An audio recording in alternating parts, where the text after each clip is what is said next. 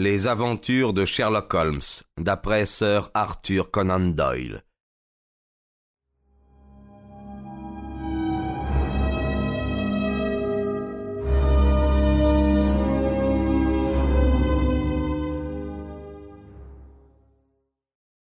Le thé commandé fut apporté au bout d'une dizaine de minutes, mais la bonne, en approchant de la porte, fut surprise d'entendre les voix de son maître et de sa maîtresse qui se disputaient furieusement.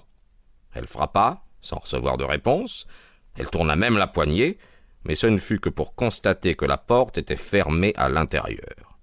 Naturellement, elle descendit en courant informer la cuisinière, et toutes les deux montèrent avec le cocher dans le vestibule pour écouter la dispute qui faisait toujours rage tous sont d'accord qu'on n'entendait que deux voix, celle de Barclay et de sa femme. Barclay s'exprimait d'une voix étouffée mais saccadée, de sorte que ceux qui écoutaient n'en percevaient rien. En revanche, les répliques de la dame étaient très âpres, et quand elle élevait la voix, on pouvait l'entendre nettement.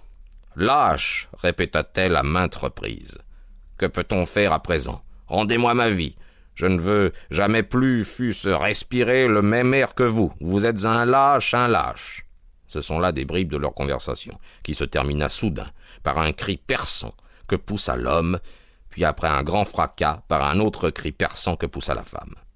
Convaincu qu'une tragédie venait de se dérouler, le cocher se jeta sur la porte et tenta de l'ouvrir de force, tandis que, à l'intérieur, les cris continuaient.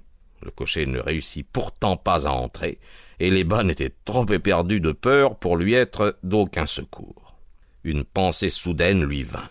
Toutefois, il franchit en courant la porte du vestibule et se dirigea vers la pelouse, sur laquelle ouvrait la haute porte vitrée.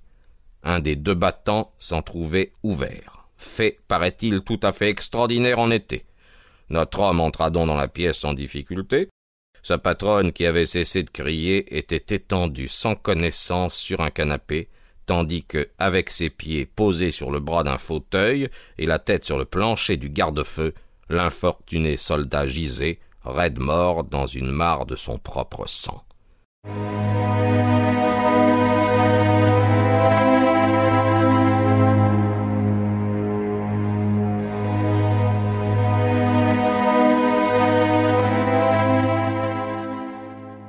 Naturellement, la première pensée du cocher, en voyant qu'il ne pouvait rien faire pour son maître, fut d'ouvrir la porte. Mais là, une difficulté inattendue et bizarre se présenta. La clé n'était pas à l'intérieur sur la serrure. Il ne put la trouver nulle part dans la pièce. Il sortit donc par la fenêtre et revint quand il se fut procuré l'aide d'un agent de police et d'un médecin. La dame, toujours sans connaissance et sur qui pesaient les plus graves soupçons, fut transportée dans sa chambre. On plaça le corps du colonel sur le divan et on se livra à un examen soigneux du théâtre de la tragédie. On trouva que la blessure qui avait tué l'infortuné soldat était une entaille irrégulière et longue de deux pouces, pratiquée à la nuque, de toute évidence par un instrument qui n'était pas difficile d'identifier car sur le plancher, tout près du corps, gisait un étrange bâton en bois dur sculpté, muni d'une poignée en os. Le colonel possédait une collection d'armes diverses rapportées des différents pays où il s'était battu, et la police suppose que ce bâton comptait parmi ses trophées. Les domestiques nient l'avoir jamais vu avant, mais parmi toutes les curiosités de la maison, il se peut qu'on ne l'ait pas remarqué.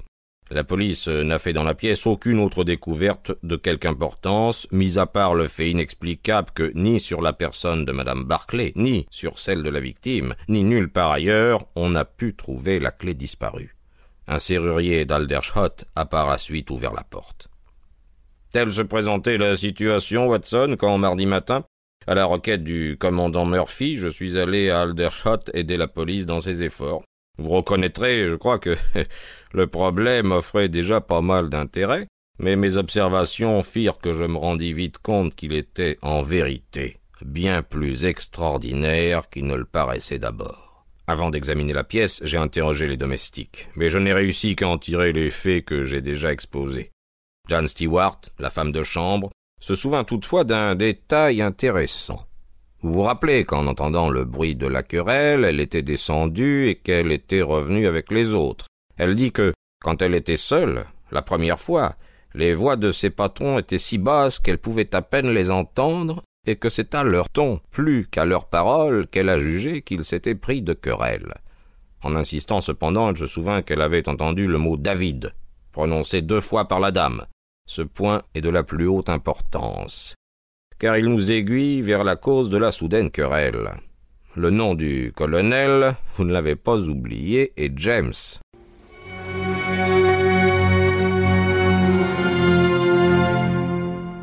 Il y avait dans cette affaire une chose qui avait fait la plus profonde impression, tant sur les domestiques que sur la police. C'était l'affreuse contraction du visage du colonel. Il était figé, suivant leur propre récit, dans l'expression la plus terrible de crainte et d'horreur que visage humain pût prendre. Plusieurs personnes s'évanouirent rien qu'à sa vue, tant l'effet en était hideux. Il était par conséquent certain que le défunt avait vu venir son sort et qu'il en avait éprouvé une immense horreur. Naturellement, cela cadrait avec la théorie de la police. Et si le colonel avait pu voir sa femme essayer de l'assassiner. Le fait que la blessure se trouvât à la nuque n'était pas non plus un obstacle décisif à cette théorie, car il avait fort bien pu se détourner pour éviter le coup. Impossible d'ailleurs de tirer aucun renseignement de la dame qui, pour le moment, en proie à une crise aiguë de fièvre cérébrale, déraisonnait.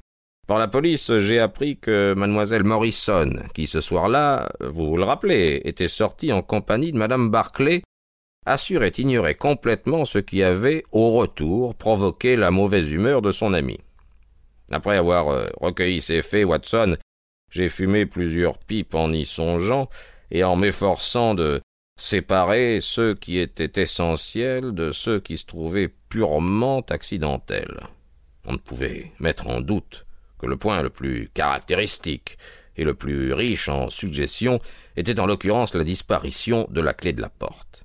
Une fouille minutieuse n'avait pas réussi à la faire retrouver dans la pièce. Donc, on l'avait prise. Mais ni le colonel, ni sa femme n'avaient pu la prendre. Voilà qui était tout à fait clair. Une tierce personne avait donc dû entrer, et cette tierce personne n'avait pu entrer que par la fenêtre. Il me sembla qu'un examen sérieux de la pièce et de la pelouse révélerait peut-être des traces de ce mystérieux personnage. Vous connaissez mes méthodes, Watson. Il n'y en a pas une que je n'ai employée dans mes recherches, et je finis par découvrir des traces, mais bien différentes de celles que j'avais escomptées. Il y avait eu un homme dans la pièce, et venant de la route, il avait traversé la pelouse.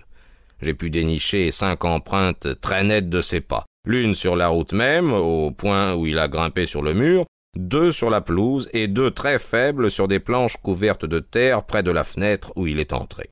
Sans doute avait-il traversé la pelouse en courant, car les pointes des pieds étaient bien plus profondément marquées que les talons. Mais ce ne fut pas l'homme qui me surprit. Ce fut son compagnon. Son compagnon? Holmes tira de sa poche une grande feuille de papier de soie et la déplia soigneusement sur son genou. Que dites-vous de ça? demanda-t-il. Le papier portait les calques des empreintes de pattes d'un petit animal. Il y en avait cinq, très nettes, avec la marque de longues griffes, et l'ensemble d'une empreinte était à peu près de la dimension d'une cuillère à café.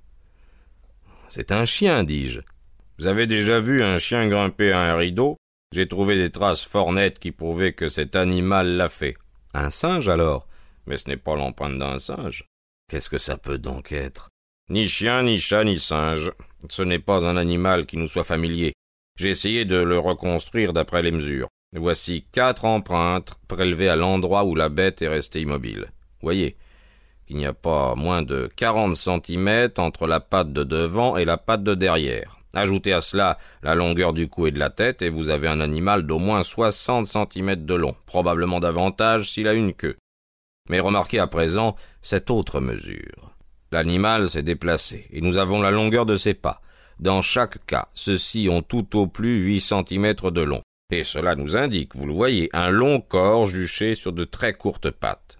L'animal n'a pas eu la prévenance de laisser de poils derrière lui, mais sa forme générale doit être celle que j'ai dite. En outre, il est capable de grimper à un rideau et carnivore. De quoi déduisez-vous cela? De ce qu'il a grimpé au rideau. Il y avait une cage à serin pendue à la fenêtre et son but semble avoir été d'arriver jusqu'à l'oiseau. Mais quelle bête était-ce donc? Ah, si je pouvais lui donner un nom, cela nous mènerait loin sur la voie de la solution de notre affaire. Tout compte fait, c'était sans doute un animal de la famille de la belette ou, ou de l'hermine, et pourtant il est plus fort qu'aucune de celles que j'ai vues. Mais quelle part a-t-il au crime? Cela aussi reste obscur. Tout de même, nous avons appris pas mal de choses, vous voyez. Nous savons qu'un homme est resté sur la route, debout, à regarder les Barclay se disputer. Les jalousies étaient levées et la pièce éclairée. Nous savons aussi que cet homme a traversé la pelouse en courant, qu'il est entré dans la salle avec un animal inconnu, et que, ou bien il a frappé le colonel, ou bien, ce qui est également possible, le colonel est tombé de pure frayeur en le voyant et s'est fendu la tête sur l'extrémité du garde-feu. Enfin, nous avons le fait curieux que l'intrus a emporté la clé de la porte en s'en allant.